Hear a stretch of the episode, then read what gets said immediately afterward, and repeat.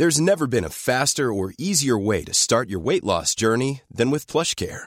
PlushCare accepts most insurance plans and gives you online access to board-certified physicians who can prescribe FDA-approved weight loss medications like Wigovi and Zepbound for those who qualify. Take charge of your health and speak with a board-certified physician about a weight loss plan that's right for you. Get started today at plushcare.com slash weight loss. That's plushcare.com slash weight loss. plushcare.com slash. Bonjour à tous, bienvenue dans Enquête d'Esprit. C'est aujourd'hui la grande fête de Pâques. Cet événement de la résurrection du Christ est proprement impensable et pourtant il a changé le cours de l'histoire. Il est à ce point extraordinaire que les apôtres eux-mêmes ont eu du mal à y croire avant de devenir des missionnaires audacieux et jusqu'au bout du monde. Comment ce récit de la résurrection, récit fondateur de la foi chrétienne, nous touche-t-il encore aujourd'hui Ni victoire politique ou idéologique, cette expérience vécue il y a 2000 ans par des hommes et des femmes peut-elle encore changer les cœurs les nôtres? On en parle aujourd'hui avec nos invités. Véronique Lévy, qui est auteur d'ouvrages spirituels avec le frère Renaud Silly, les Dominicains. Et bien sûr, Véronique Jacquier, journaliste. Tout de suite, les infos avec Simon Guillain.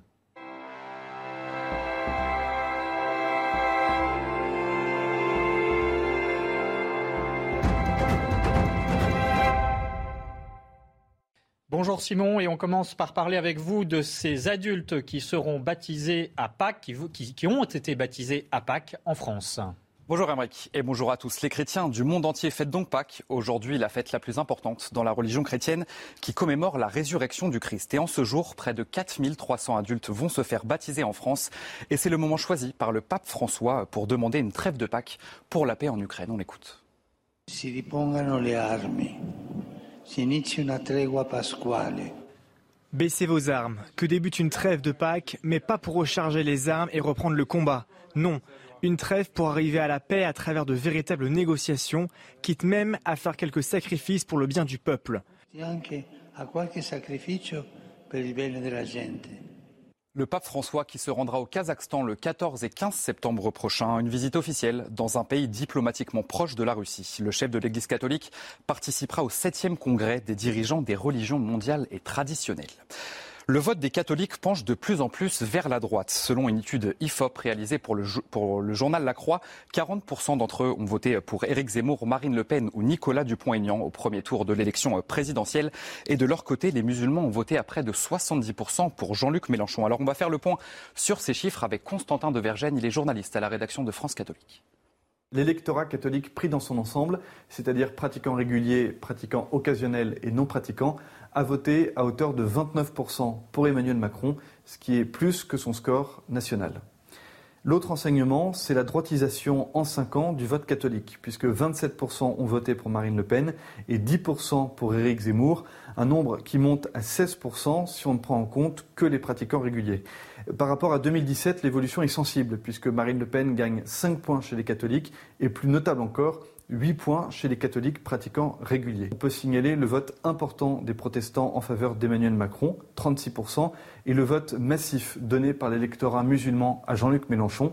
Ils sont 69% à avoir voté pour le candidat de la France insoumise, ce qui est 47 points de plus que son score national. À noter également que les Français d'Israël ont porté Éric Zemmour en tête du premier tour de la présidentielle. Il a remporté exactement 53,59% des suffrages. Alors comment expliquer euh, ces chiffres? Pourquoi les catholiques ont-ils davantage voté à droite lors de ce premier tour? Et que faut-il attendre?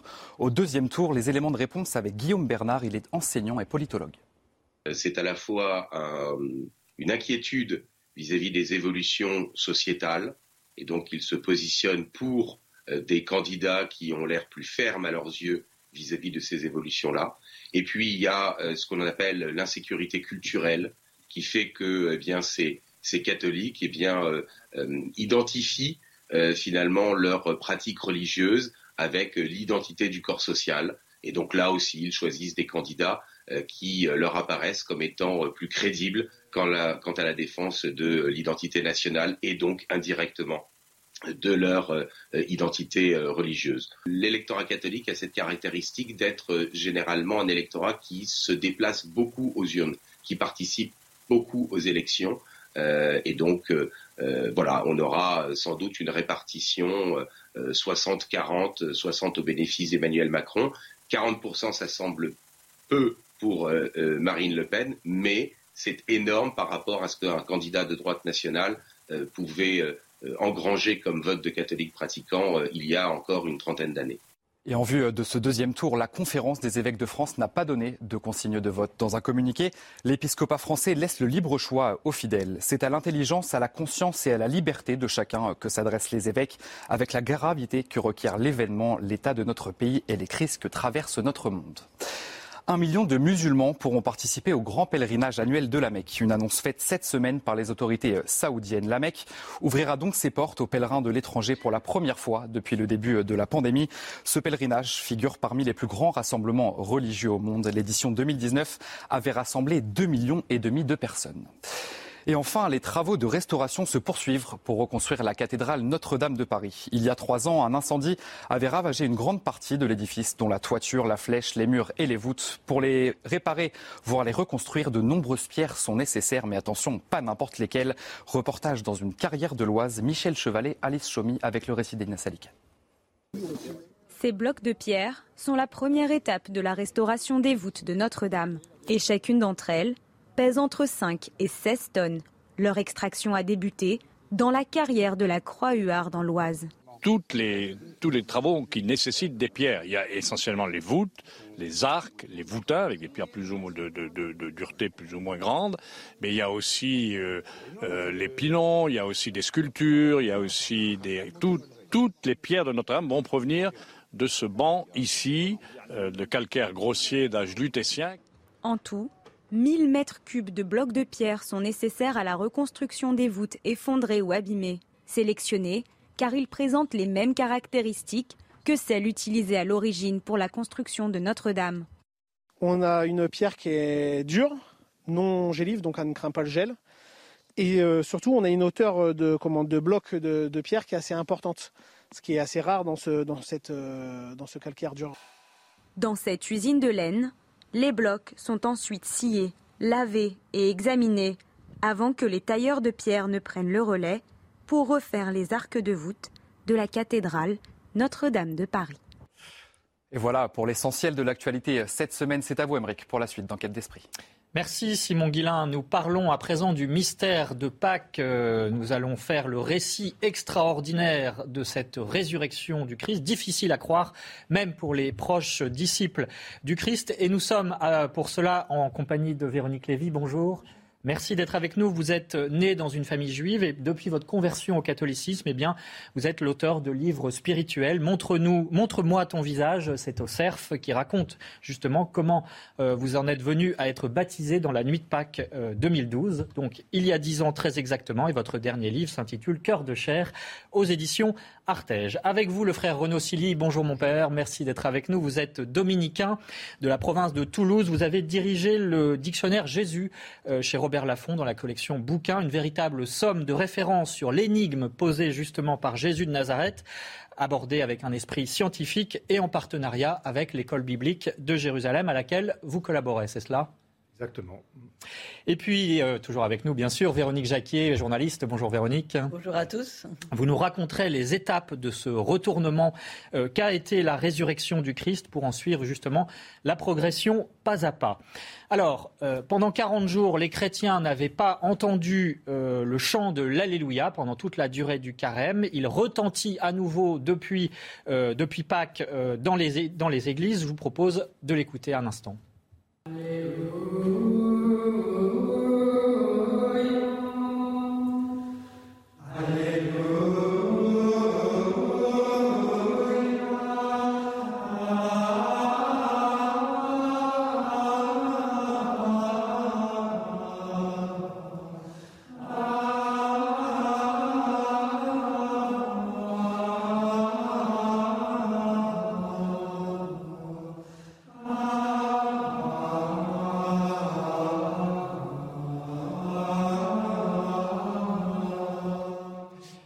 Ce chant de l'Alléluia sur les images du feu pascal. Évidemment, on a rassemblé les deux. Ce n'est pas exactement au même moment dans la cérémonie, mais enfin, voilà, ce sont des moments importants de la fête de Pâques. Véronique Lévy, on imagine que cette fête de Pâques, pour vous, c'est quelque chose qui vous tient particulièrement à cœur, bien sûr en tant que chrétienne, mais aussi parce que c'était le, jour de votre baptême il y a dix ans. Mhm.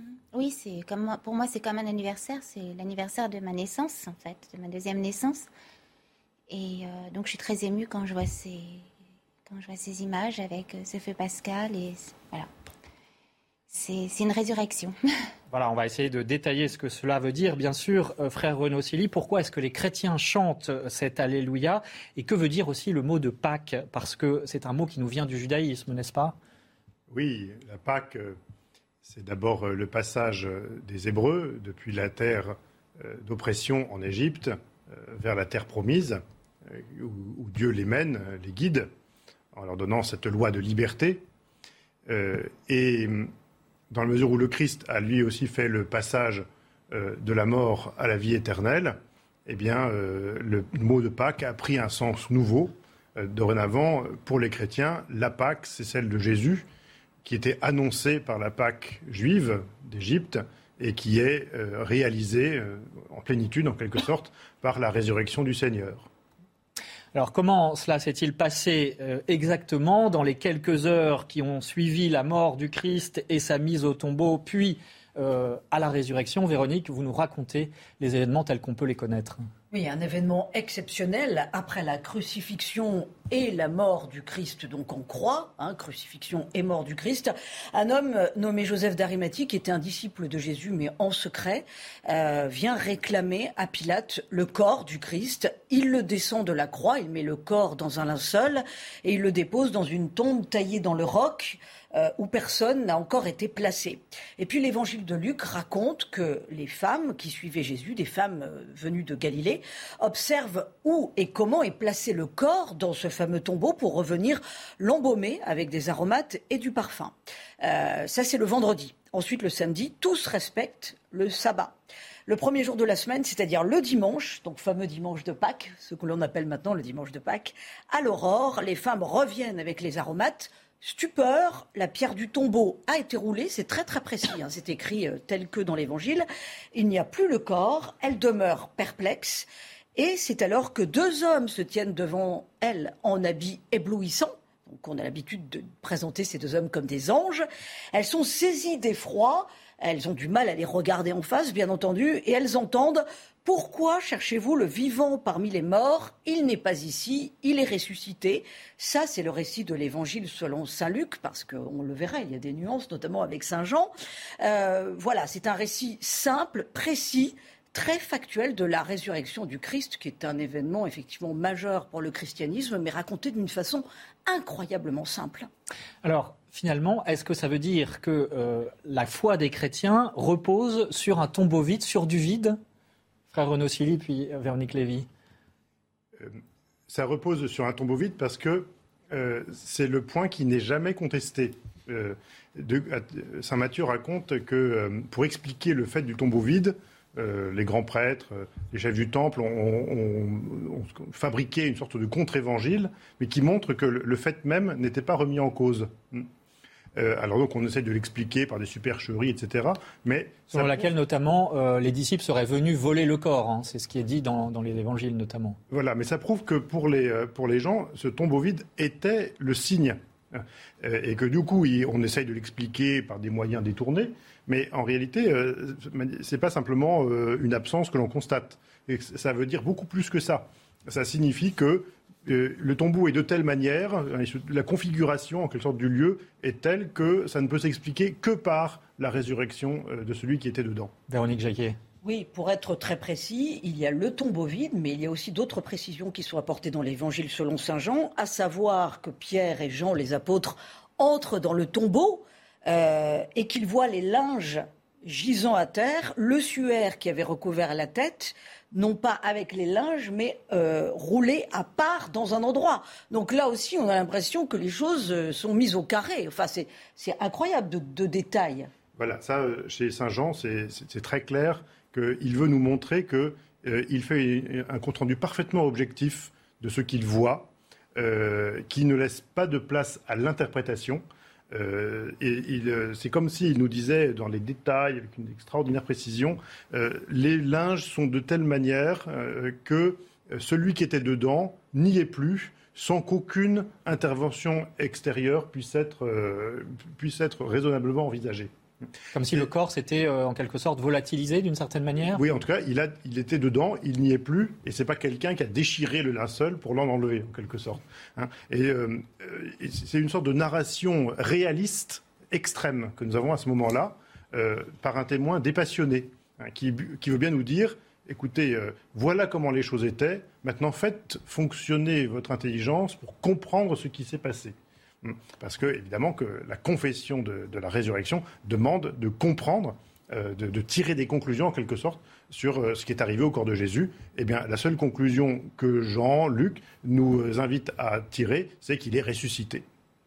Véronique Lévy, comment est-ce qu'on peut comprendre, euh, ou comment est-ce que vous, vous, comprenez cette perplexité de ces femmes qui arrivent au tombeau vide euh, et donc qui se demandent finalement ce qui s'est passé? Est-ce que cette perplexité, c'est aussi un peu la nôtre aujourd'hui qui provoque notre intelligence?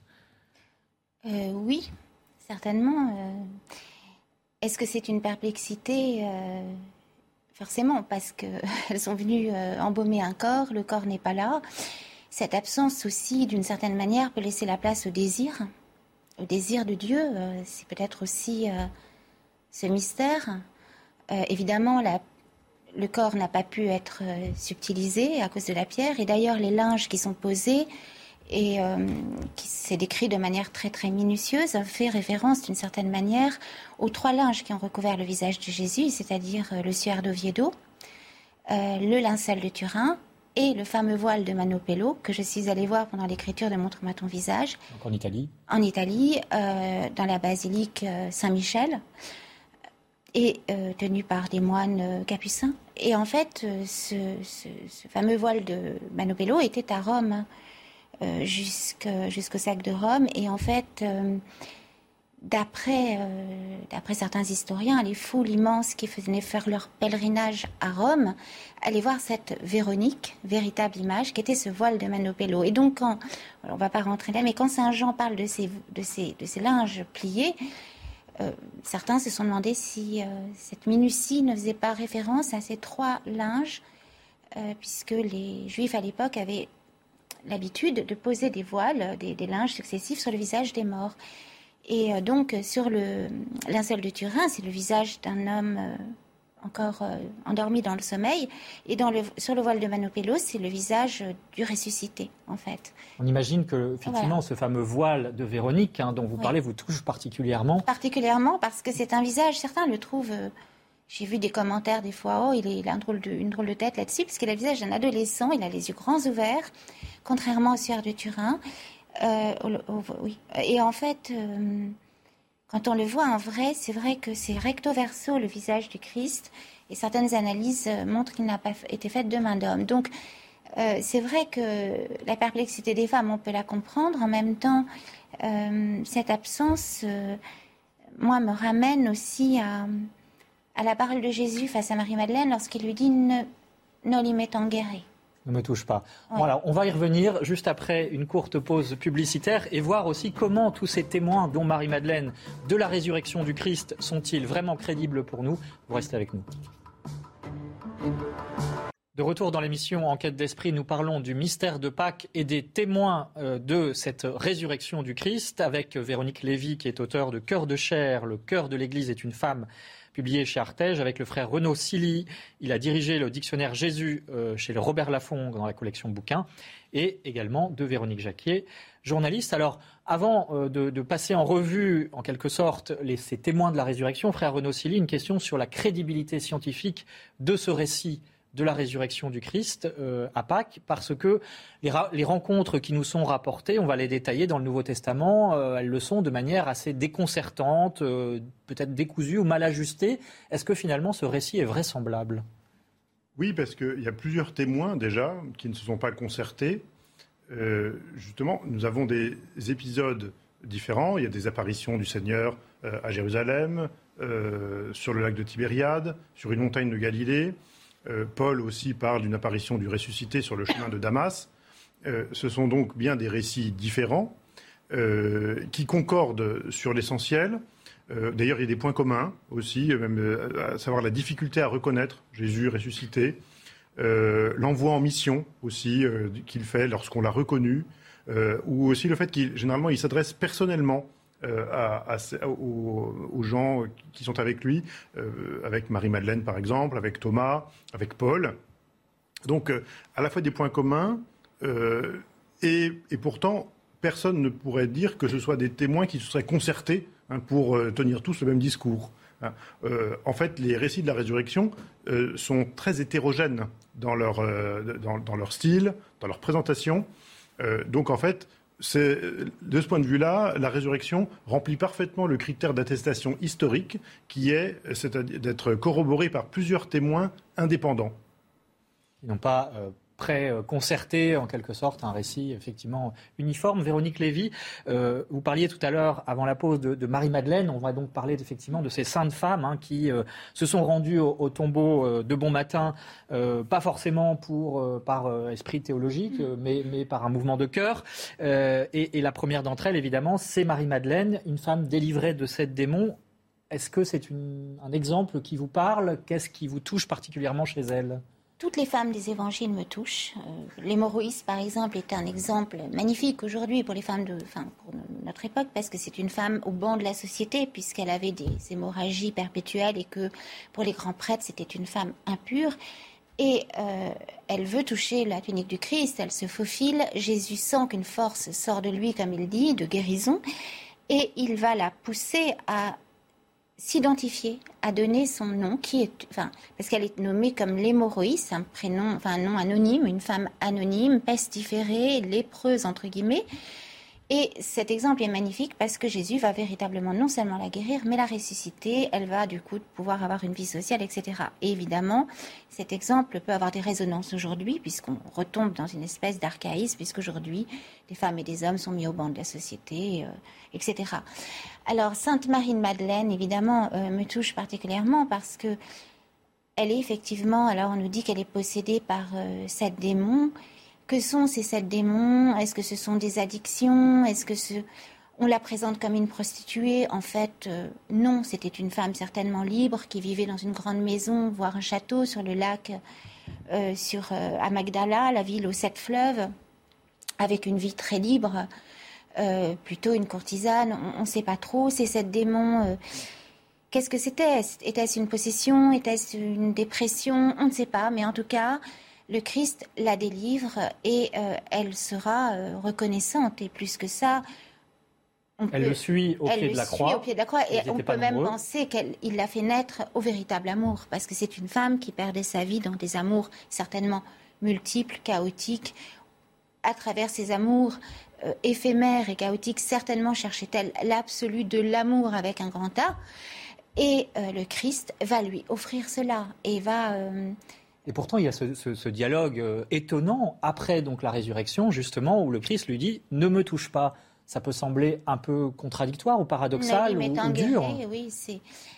Euh, je crois que hum, ça n'est, c'est évidemment, c'est pas je crois, ça n'est absolument pas un rejet de la part du Christ, puisque le Christ n'a jamais eu peur de toucher, de se faire toucher, que ce soit les lépreux, même avec Sainte Marie-Madeleine. Euh, il, euh, chez Simon le pharisien, elle se précipite, elle baigne ses, pieds de larmes, les essuie de ses cheveux, et tout le monde est offusqué. Simon le pharisien est choqué, et Jésus se laisse toucher. il, il comprend que, l'amour de cette femme passe par le corps et Jésus lui-même a voulu passer par le cœur et le corps de Marie. Et donc, nous sommes la religion de l'incarnation. Il n'y a pas du tout de rejet du corps, au contraire. Mais je pense que Jésus veut, quand il dit Nonim metangere, c'est une façon de dire à Sainte Marie-Madeleine, à présent, regarde-moi autrement. Ça passe par le corps. J'ai touché ton corps, je l'ai guéri, je me suis laissé toucher de mon vivant, je me suis laissé oindre les cheveux de ton art ce nard que tu avais peut-être acheté avec toutes tes euh, avec toutes tes relais, toutes tes économies, euh, certainement que tous ces cadeaux aussi que tu avais offert tous tes amants. Aujourd'hui, regarde-moi autrement. Laisse-moi aller vers le Père, parce qu'il rajoute Laisse-moi aller vers le Père, je dois aller vers le Père et votre Père. Et surtout, il lui dit Va annoncer à tes frères que je vais vers le Père, vers mon Père et votre Père. Et, non quoi? Et donc, Nolim étant guéri, c'est surtout euh, maintenant, ne me retiens pas, ne me retiens pas, mais va annoncer, va annoncer la résurrection et va secouer tous ces hommes qui ont peur, qui sont cloîtrés dans la peur, enfermés dans la peur. Toi, femme, va. va Alors, justement, euh, frère Renaud Silly, euh, il y a cette phrase de l'Évangile, effectivement, les saintes femmes retournent voir les apôtres après euh, le tombeau, donc le, constat du tombeau vide. Et voici ce que dit l'Évangile ces propos leur semblèrent délirants, donc en parlant des apôtres, ils ne les croyaient pas, ils ne croyaient pas ces femmes. Donc finalement, il y a une incrédulité, y compris après la résurrection, dans les quelques heures, et puis ce sera Véronique Jacquier juste après. Mais Marie-Madeleine, elle est, elle est, complètement prête parce qu'elle euh, est pétrie par l'amour. Euh, et donc, en fait, cette manifestation la touche au cœur, la transforme, la transfigure même dans, ses émotions, dans ses espérances.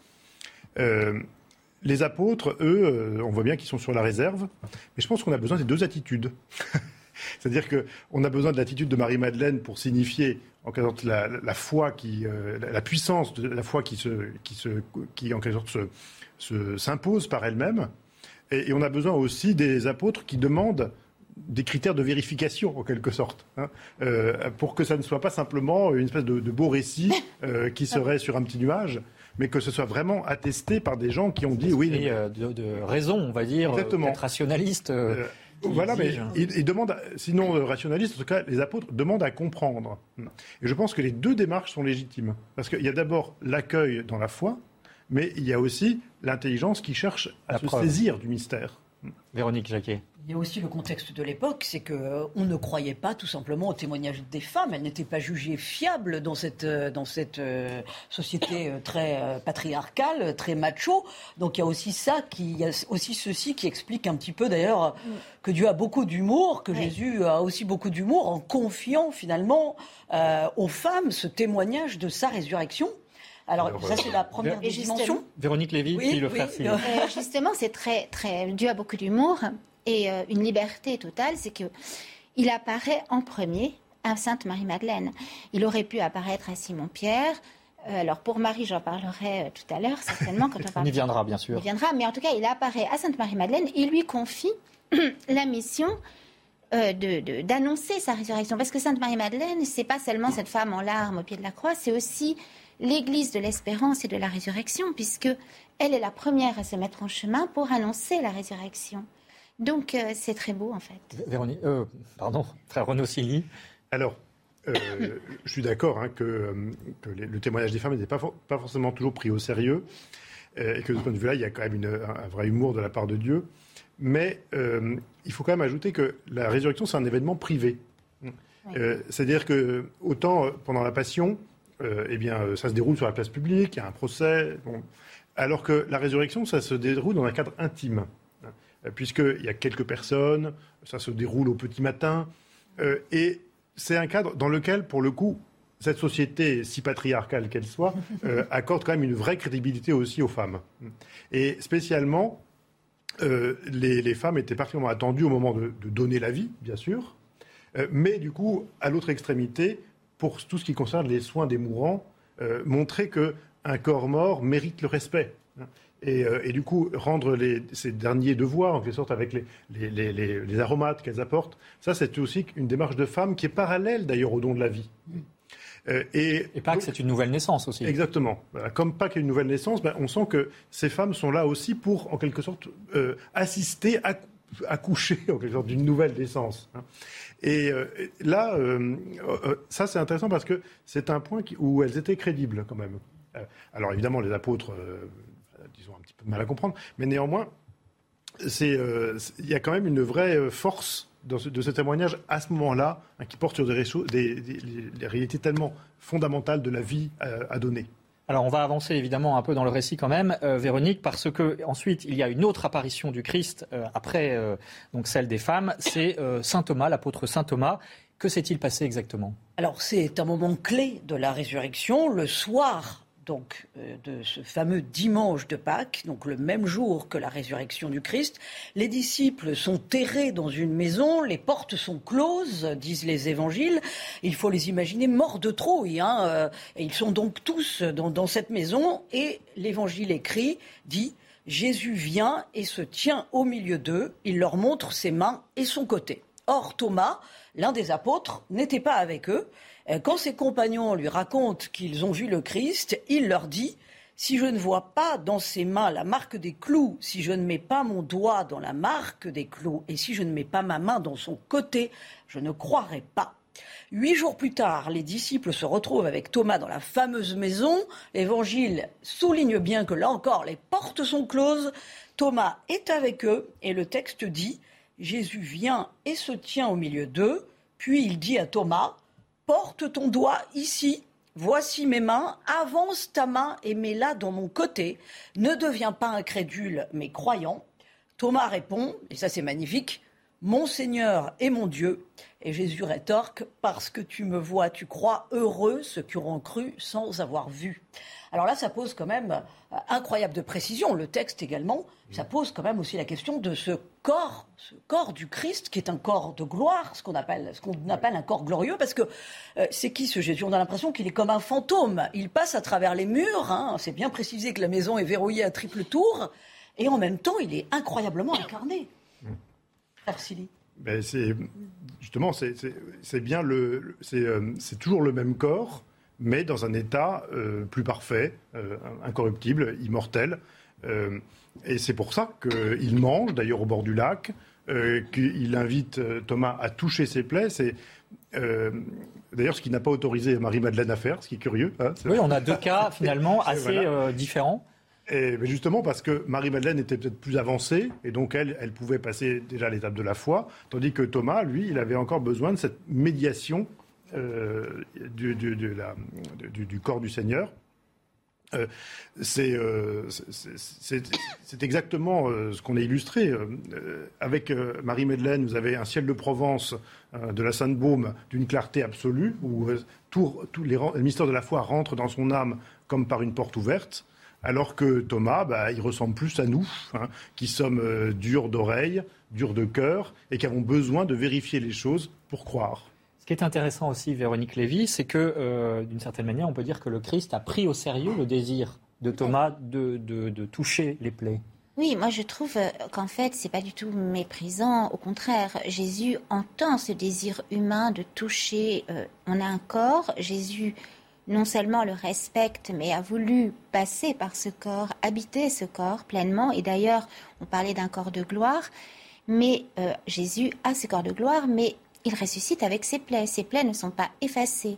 Il Toutes ces plaies sont là, elles sont simplement transfigurées. Ce qui nous. Voilà. Par contre, quand il dit heureux ceux qui croient sans avoir vu, moi j'y vois, euh, comment dire, une, euh, une référence à la Sainte Vierge. C'est-à-dire que finalement, dans ces évangiles, la seule qui, qui n'est pas mentionnée au moment de la résurrection, c'est la très Sainte Vierge Marie.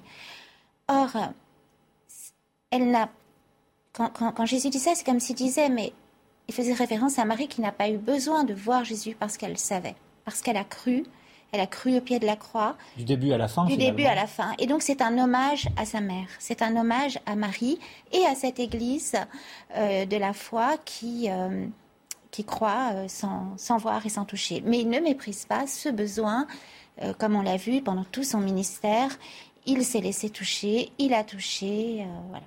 Et on voit bien que euh, il dit, euh, toi, parce que tu as vu, tu crois. Le but de voir, c'est de croire.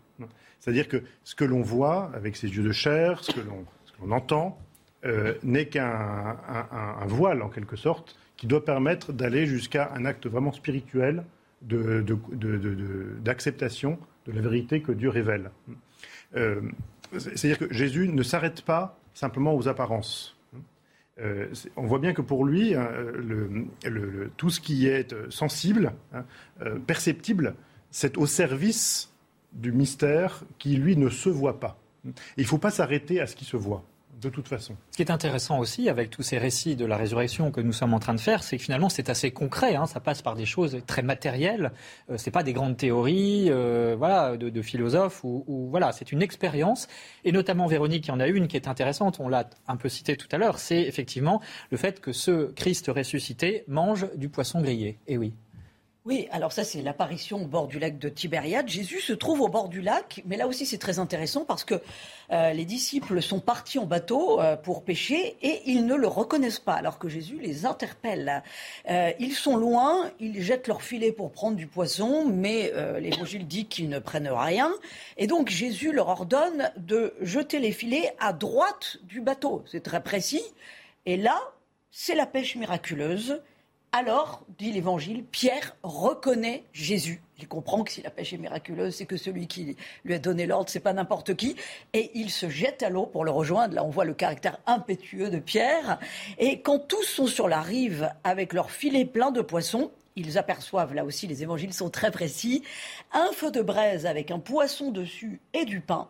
Jésus les attend et il leur dit, prenez vos poissons et venez déjeuner. Aucun des disciples n'osait lui demander Qui es-tu car il savait qui il était. Et l'évangile stipule, ce fut la troisième fois que Jésus se manifesta aux disciples, une fois ressuscité d'entre les morts. Enfin, c'est ce que précise évidemment l'évangile de Jean. Donc là aussi, une scène incroyable de ce Jésus revenu de la mort et qui mange très simplement du poisson grillé, qui parle à ses disciples en disant mes enfants et en leur demandant de partager encore un repas très simple cet, évangile, c'est une scène pastorale. Oui, c'est l'extrême fin de toute façon des évangiles, puisque Jean est le dernier. C'est la dernière scène de, l'évangile de Jean.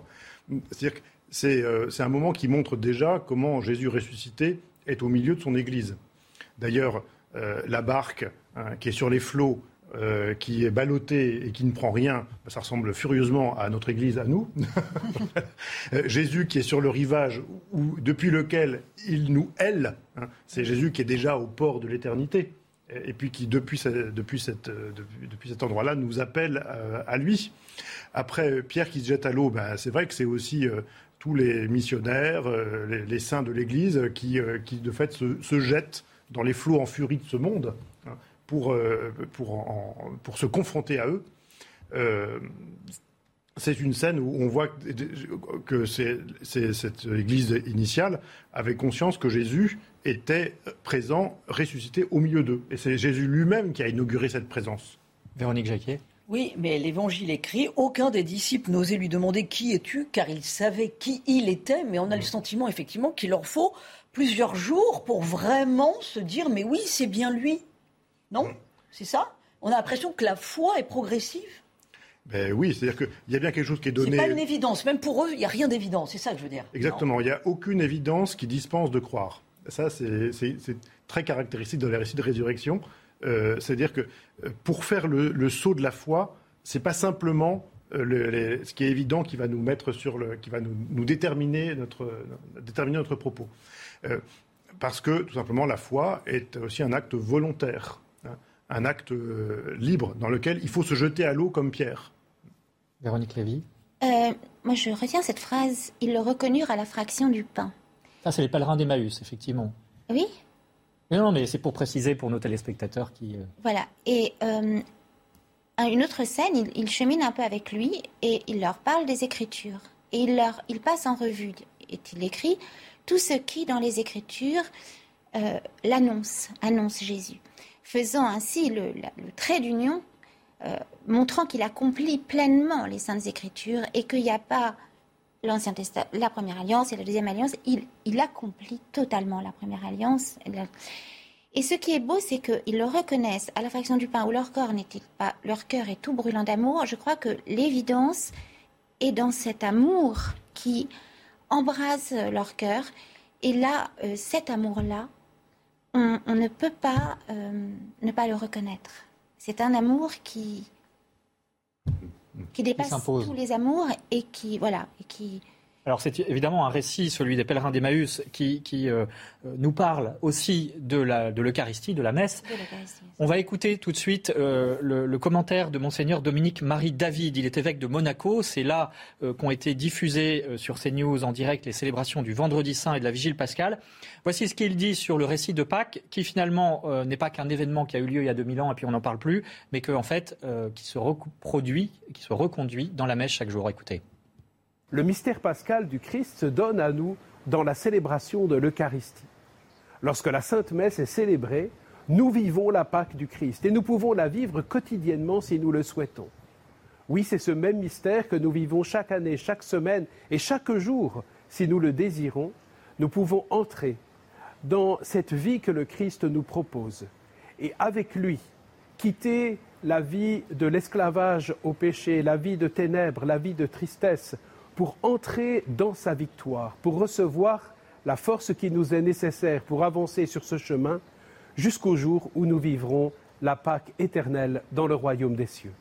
Un commentaire, frère Renaud Silly, là-dessus. Euh, quitter la vie de l'esclavage, euh, c'est ça aussi Pâques, hein, parce qu'il faut que ça nous parle à nous. Sinon, si c'est un événement, certes très beau, il y a 2000 ans, euh, là, la question, c'est qu'est-ce que ça change dans nos vies?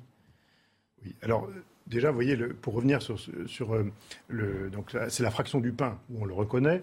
Euh, tout à l'heure, on a parlé donc de ce repas de poisson grillé. Euh, vous savez que dans le, dans le grec, le mot qui veut dire poisson est aussi un acronyme pour dire le nom de Jésus. Mm. De sorte que quand Jésus mange du poisson grillé, en quelque sorte, c'est bien aussi qu'il partage son propre corps, d'une certaine façon. Et donc, ce repas au bord du lac est bien, d'une certaine manière, une, messe, une, proto-messe plutôt, qui nous dit ce qui se passe dans la messe. Hein. Euh, voilà, alors c'est vrai que bah, forcément un repas, ça nous, ça nous rejoint euh, personnellement. Euh, le, vous voyez, Bossuet avait une formule magnifique en disant quand il commençait le commentaire de justement de, ce qui s'est passé au Sénat le jeudi 5, quand Jésus a institué l'Eucharistie, euh, il dit euh, Je veux faire ma Pâque avec Jésus. Euh, je ne tiens plus à ce monde. je, n'appartiens plus maintenant que au royaume des cieux. Et c'est de là que Jésus m'appelle. C'est vers ce monde-là que Jésus m'attire. Eh bien, que cette Pâque, je la fasse à mon tour. Euh, ça, je crois que c'est absolument déterminant. Euh, vivre de la Pâque du Christ, vivre de la résurrection, c'est sentir que nous passons de ce monde au Père. Euh, Véronique Jacquet, avec tous les saints. Oui, j'ai une question pour Véronique Lévy, justement au sujet de la messe. Est-ce que quand vous, vous allez à la messe, vous avez le sentiment de revivre quotidiennement cette Pâque, ce grand passage, et donc de vivre une vie de ressuscité? Parce qu'on est tous appelés finalement à avoir des figures de ressuscité, des figures joyeuses. Oui, alors il y a, chaque messe, mais chaque instant de la vie. C'est-à-dire que cette messe ne commence pas à un point X et se finissant à un point Y. Elle est, elle irradie. C'est-à-dire que le l'hostie que nous, que nous recevons euh, continue. Enfin, c'est le Christ qu'on reçoit qui prend le risque de se faire tout petit, tout fragile, le plus petit, le plus fragile. J'ai vu des gens laisser tomber l'hostie parfois. Il prend ce risque-là. Et euh, quand on reçoit euh, le Seigneur, euh, ensuite, ça, toute notre vie doit être transfigurée, c'est-à-dire qu'il n'y a plus de... Jésus ne nous évite pas la souffrance parce que c'est notre condition humaine. Simplement, la souffrance n'est plus fermée sur elle-même parce qu'à un moment, nous allons tous être face à une épreuve. Et qui Comment vit-on cette épreuve? Comme une croix qui nous écrase ou comme un chemin, une voie, comme une Pâque, justement, qui nous, qui nous, qui nous, qui nous fait passer, justement, de la mort à la vie. Et la vie éternelle, elle commence déjà ici et maintenant. C'est-à-dire qu'il n'y a pas la vie terrestre d'un côté, puis le ciel, hein, comme disait Nietzsche, ils regardent le ciel, ils en oublient de vivre cette vie-là. Cette vie-là, elle est toute pétrie, euh, traversée par cette éternité. Simplement, il s'agit de la voir et de voir cet invisible. Et souvent, euh, les gens opposent le corps à l'esprit. Le corps, en fait, chaque cellule de notre corps est traversée par euh, par cet esprit et par et il faut aussi accepter euh, ce corps pour pouvoir faire en sorte que ce corps devienne une porte vers l'invisible et soit tout entier saisi dans l'amour au moment du grand passage que nous appelons mort et qui est la phrase de la petite Sainte Thérèse de Sainte Thérèse de Lisieux, Sainte Thérèse de l'Enfant Jésus de la Sainte Face, qui dit Je ne meurs pas, j'entre dans la vie. C'est ça la Pâque du chrétien. C'est je ne meurs pas, j'entre dans la vie. Pour moi, un saint, c'est quelqu'un qui n'a plus peur de la mort parce qu'il a compris que cette mort n'est pas le dernier mot, parce que Jésus a mis à mort la mort sur la croix. Il n'y a pas d'esprit de dolorisme et il a, il a, il a mort, euh, comme dit saint Paul, mort où est ton aiguillon? Jésus a mis à mort la mort. Il a pris nos péchés, notre haine, notre violence pour les terrasser de son amour et de sa vie, en fait. C'est comme ça que je ressens cette euh, Pâque. Merci, c'est très beau. Euh, frère Renaud Silly, est-ce que justement, euh, ça veut dire que ce qui a changé avec l'événement de la résurrection dans l'histoire, c'est qu'on n'est plus dans les croyances ou les la pensée de l'Antiquité où la mort était la fin de tout et finalement là, il y a une porte qui s'ouvre? C'est-à-dire que c'est une porte ouverte sur une nouvelle création. C'est-à-dire que ce monde-là, nous voyons bien que le monde dans lequel nous sommes, en dépit de toutes ses beautés, euh, il est fragile et il est, euh, caduque. Euh, c'est même prouvé scientifiquement ça, que, le monde se refroidit, paraît-il. Et alors que justement, la, vie nouvelle du Christ, c'est une vie de, chaleur et d'amour. Eh bien, la résurrection, c'est l'avènement d'un ciel nouveau dans lequel nous sommes aspirés euh, par Jésus lui-même. Et ça, tout le monde peut en vivre. Voilà, et euh, c'est-à-dire que ça transforme notre espérance, bien sûr. Ça, fait que nous savons que nous ne sommes plus limités, hein, comme des petites souris dans une roue hein, qui tournent et puis qui sont cantonnées à, tourner à l'intérieur, euh, mais que notre, notre vie, en quelque sorte, s'agrandit à des dimensions bien plus grandes que nous, et parce que c'est la grâce de Dieu qui le veut ainsi. Alors il nous reste malheureusement que quelques minutes euh, pour achever ce récit de la résurrection. Euh, j'aimerais, Véronique Lévy, que vous nous parliez du rôle de Marie. Vous en avez dit quelques mots tout à l'heure, mais euh, parce que vous avez particulièrement réfléchi à cette question de votre livre hein, sur la place de la femme et la place de Marie. Donc évidemment, dans cet épisode de la résurrection, elle est là avec les disciples. Elle était là au pied de la croix. Elle est là avec les disciples jusqu'à la Pentecôte. Quel est son rôle Qu'est-ce qu'on peut en dire euh, elle est pour moi évidemment le, cœur de l'Église naissante. Euh, Dieu, le Verbe éternel, a voulu se faire chair euh, en une femme, en Marie. Donc quand l'Église, quand on dit que l'Église est misogyne, c'est totalement faux puisque à l'origine de l'Église c'est une femme. Et donc que ce soit le oui à l'Annonciation, le oui au pied de la croix, Marie donne ce oui pour nous offrir euh, son Fils, le Verbe éternel, pour nous offrir l'éternité, pour retisser ce lien rompu. Donc le rôle de Marie, c'est la femme euh, originelle telle qu'elle fut créée dans le projet de Dieu. C'est la nouvelle Ève. Donc Ève est tombée d'une certaine manière en écoutant qu'on appelle, celui qu'on appelle le serpent, le séducteur, celui qui, qui, qui, leur dit vous serez comme des dieux. Il leur dit pas vous serez en Dieu, mais comme des dieux. Donc il y a une notion de rivalité prométhéenne, mais Prométhée ce serait agenouillé devant Jésus. Prométhée voulait voler le feu aux dieux, aux idoles, mais devant Jésus, ce serait mis à genoux. Et euh, en fait, euh, Marie, c'est vraiment euh, la, femme telle qu'elle fut créée par Dieu dans le Jardin d'Éden, et encore plus et c'est ce qu'elle a transmis aux disciples après. Et, voilà, et d'une certaine manière, l'image de la cité céleste, puisqu'il est, il est décrit la cité céleste descendue du ciel, parée pour son époux comme une jeune épousée. C'est la colombe du Cantique des Cantiques, c'est la femme avec un grand F, euh, et c'est cette, cette virginité, cette maternité qui est euh, à la fois virginale, parce que toujours nouvelle, image d'une liberté absolue, radicale d'une femme qui est tout sauf soumise, mais qui est dans une liberté absolue puisqu'elle reçoit l'infini celui que même l'univers ne peut pas contenir. Merci beaucoup pour ces images. Je renvoie à votre livre Cœur de chair, le cœur de l'Église est une femme. C'est publié chez Arthès. Je précise aussi pour euh, nos téléspectateurs que vous êtes la sœur de Bernard-Henri Lévy. Euh, merci au frère Renaud Silly. Vous avez dirigé le dictionnaire Jésus euh, chez Robert Laffont.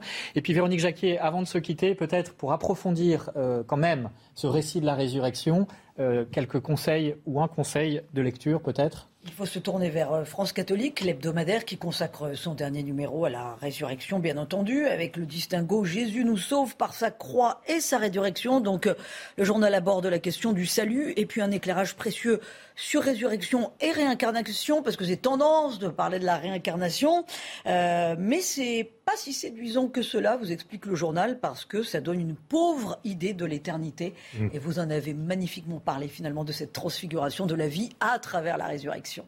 Merci à tous, merci Véronique. La semaine prochaine, 24 avril, nous parlerons dans cette émission des animaux, de la place des animaux dans le plan de Dieu, dans le plan du salut justement, et puis aussi évidemment de la différence homme-animal et de l'antispécisme qui est une problématique actuelle. Merci d'avoir suivi cette émission. Merci à Grégoire Moisan pour et à la réalisation technique de cette émission. Très bonne journée. Retrouvez tous nos programmes et plus sur cnews.fr. Hey, it's Danny Pellegrino from Everything Iconic. Ready to upgrade your style game without blowing your budget? Check out Quince. They've got all the good stuff shirts and polos, activewear, and fine leather goods, all at 50 to 80% less than other high end brands. And the best part? They're all about safe, ethical, and responsible manufacturing. Get that luxury vibe without the luxury price tag. Hit up quince.com slash upgrade for free shipping and 365 day returns on your next order. That's quince.com slash upgrade.